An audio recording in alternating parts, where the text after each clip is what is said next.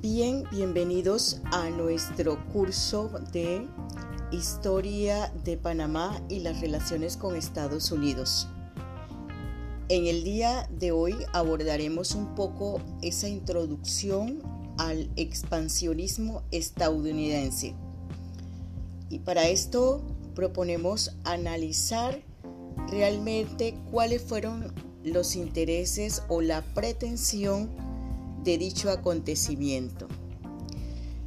Para analizar el interés extranjero de adquirir una ruta canalera por el istmo, será de rigor caracterizar la situación de competencia expansionista que presentaba el mundo después de 1870 a 1914, sin cuyo conocimiento resultaría imposible justificar y entender los propósitos del expansionismo de la política estadounidense para este periodo sobre la región. Veamos algunos antecedentes.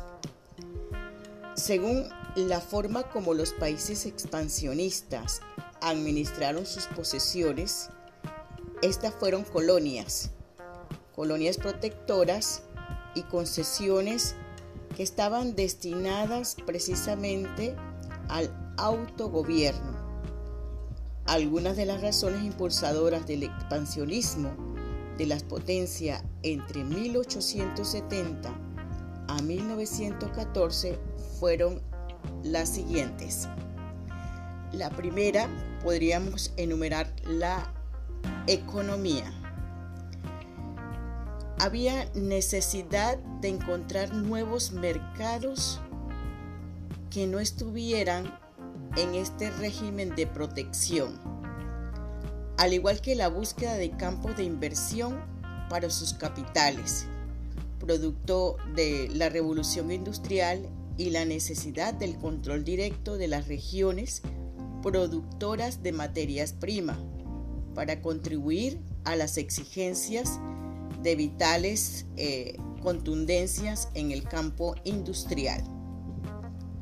La segunda razón es la demográficas. Se debe principalmente al aumento de la población. Podríamos decir que entre 1850 y 1914 la población europea se duplicó creando eh, precisiones sobre los recursos en ciertos países, cuya salida era el de marcharse a territorios coloniales de sus respectivos países en búsqueda de riquezas y grandezas. La tercera característica es ideológicas.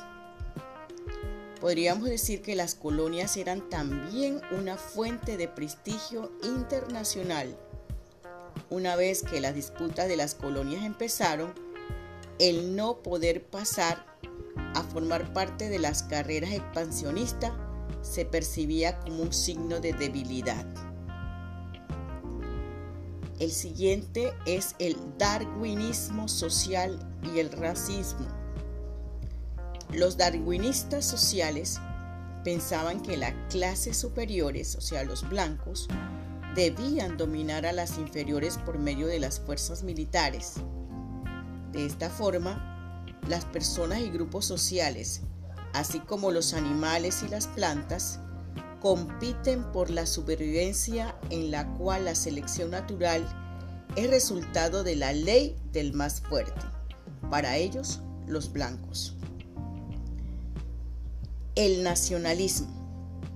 Los intelectuales con orientación nacionalista argumentaban que una nación sin colonias no podía ser grande.